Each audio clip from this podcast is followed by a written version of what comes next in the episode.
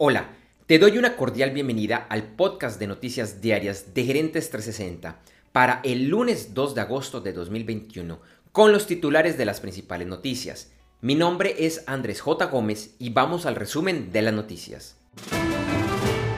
En Estados Unidos, legisladores demócratas, acompañados de un grupo de republicanos, esperan aprobar esta semana el proyecto de infraestructura impulsado por el presidente Joe Biden. El valor de este proyecto es de un billón de dólares. Después de 17 meses, Canadá está cerca de reabrir los pasos fronterizos con Estados Unidos. Por el momento, la medida no es recíproca. Ayer se llevó a cabo un referendo en México impulsado por el presidente Andrés Manuel López Obrador, en el que se preguntaba si los últimos cinco presidentes del país debían ser enjuiciados. En el primer informe del Instituto Nacional Electoral se dio a conocer que no sería válido este referendo, pues tendría una participación entre el 7,07% y el 7,74% y que requería que fuera de al menos del 40%. Un estudio de la ONU mostró los países en los que más se desperdician alimentos. En cifras absolutas, la mayor cantidad de alimento se desperdicia en India, seguida de Indonesia y Estados Unidos. Se reportó que el pasado miércoles Groenlandia perdió un gran pedazo de hielo, que se descongeló y que es la cifra más alta que se registra en un solo día desde 1950, 22 gigatones. La cantidad de hielo que se descongeló ese día podría cubrir todo el estado de la Florida por 5.1 centímetros. Elon Musk criticó fuertemente a Apple, primero por las comisiones que cobra por ventas en su tienda de apps, lo que llama el impuesto global de Internet. Además, criticó la gran cantidad de cobalto que Apple usa en la fabricación de sus baterías. Un estudio global de la firma EY encontró que más del 40% de las personas estarían interesadas en adquirir un vehículo eléctrico o híbrido. Hoy, en nuestro episodio del videoblog Gerentes 360, analizaremos el estado de los mercados. Recuerda vernos en vivo a las 8 de la mañana, hora de Colombia y hora central de los Estados Unidos, en gerentes360.com, donde también encontrarás unas horas después el video editado. Y de martes a sábado encuentra en esta edición de solo audio, la que estás escuchando, el estado de los principales mercados accionarios, índices del petróleo y oro, noticias de Bitcoin, otras criptomonedas y en general noticias de los negocios y de los mercados accionarios. Como anticipo a nuestro programa en video, te contamos que el petróleo cerró la semana pasada al alza con el índice WTI a 73.71 dólares por barril y el Brent a 76.33 dólares por barril. La onza de oro bajó y el viernes se cotizaba a 1.811.60 dólares. En criptomonedas, el lunes el Bitcoin rondaba los 39.600 dólares y Ethereum siguió en ascenso y rondaba los 2.590 dólares. Continuamos con las principales noticias de los deportes. En los Juegos Olímpicos, las últimas jornadas han sido positivas para América Latina y el Caribe. Entre otros, Venezuela logró su primera medalla de oro en salto triple femenino con Yulimar Rojas y la puertorriqueña Yasmín Camacho Quinn logró la medalla de oro y récord olímpico en la carrera de los 100 metros vallas. Se supo que la estadounidense Simone Bills que la semana pasada se retiró por la presión de la competencia, competirá mañana en la final de la Viga de Equilibrio. La primera posición del medallero sigue liderada por China con 27 medallas de oro, 16 de plata y 14 de bronce. Estados Unidos ascendió a la segunda posición y ahora Japón es tercero. En países de América Latina y el Caribe están en el medallero Brasil, Ecuador, Venezuela, Jamaica, Puerto Rico, Cuba, Colombia, México y Argentina. Anoche, Estados Unidos derrotó 1 a 0 a México en la final de la Copa de Oro de la CONCACAF, en el minuto 118 de la prórroga, logrando así su séptimo título en este certamen.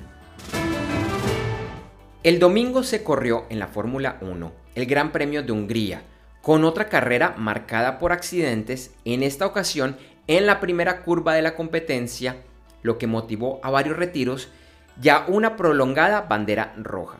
El único piloto que no se vio afectado en este accidente fue el líder de ese momento de la carrera, Lewis Hamilton. Sin embargo, en una equivocación estratégica del equipo, posteriormente debió ingresar a pits a destiempo para cambiar el tipo de neumáticos y regresó en el último lugar. Una buena carrera le permitió acabar tercero, que posteriormente se convertiría en el segundo lugar por una descalificación que sufrió Sebastián Vettel. El ganador fue Esteban Ocon y Hamilton ahora es primero en el Mundial de Pilotos con 192 puntos. Max Verstappen bajó al segundo lugar y ahora tiene 186 puntos. En noticias del entretenimiento, revisamos las películas más taquilleras del fin de semana en Estados Unidos. El primer lugar lo ocupó Jungle Cruise de Disney en su fin de semana de estreno, logrando una taquilla de 34.2 millones de dólares. El segundo lugar fue para The Green Knight en su fin de semana de estreno con 6.8 millones de dólares. El tercer lugar fue para Old, película de M. Night Shyamalan, en su segundo fin de semana, logrando un recaudo de 6.8 millones de dólares para un total de 30.6 millones de dólares. Es importante recordar que los cines en Estados Unidos todavía están en fase de apertura y que, por eso, algunas de estas películas se están estrenando tanto en cines de forma parcial, así como en plataformas online en modalidad de pague por ver. Las anteriores cifras solo incluyen la venta de etiquetes en cinemas.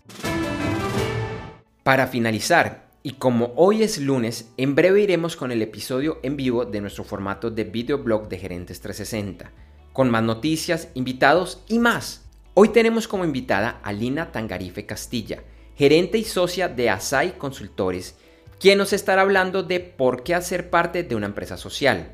También estaremos analizando las medidas que ha tomado el gobierno chino con empresas del país y que ha repercutido de forma negativa en sus valores accionarios a nivel mundial. No te lo pierdas ingresando a gerentes360.com a las 8 de la mañana, hora de Colombia, Ecuador, México Central, Panamá, Perú y hora central de los Estados Unidos. Y si no lo puedes ver en vivo, un par de horas después encontrarás el video editado y mejorado en nuestra página web y el audio en los principales directorios de podcast. Te esperamos. Gracias por escuchar este episodio de Noticias Diarias de Gerentes 360 y te invitamos a que te suscribas en tu directorio favorito de podcast buscándonos como Gerentes 360. También encontrarás este y todos los episodios de Noticias Diarias de Gerentes 360 en nuestra página web www.gerentes360.com. Te recordamos que Noticias Diarias de Gerentes 360 se publica de lunes a viernes en horas de la madrugada de América y es un corto podcast con los titulares de las principales noticias en el mundo para empresarios, emprendedores, gerentes, CEOs y miembros de la alta y la media gerencia para empezar el día bien informado. Además, todos los lunes, martes si el lunes es festivo o feriado en Colombia, vamos en vivo con nuestro programa principal de Gerentes 360 a las 8 de la mañana hora de Colombia, Ecuador, Panamá y Perú. Este programa es un videoblog de unos 35 a 45 minutos de duración donde además de las noticias contamos con entrevistas, invitados, análisis y mucho más. Lo puedes seguir en vivo ingresando a www.gerentes360.com y un par de horas después de finalizar la transmisión en vivo encontrarás la versión de solo audio en los principales directorios de podcast. Feliz día, éxitos en tus negocios y nos vemos o nos escuchamos pronto.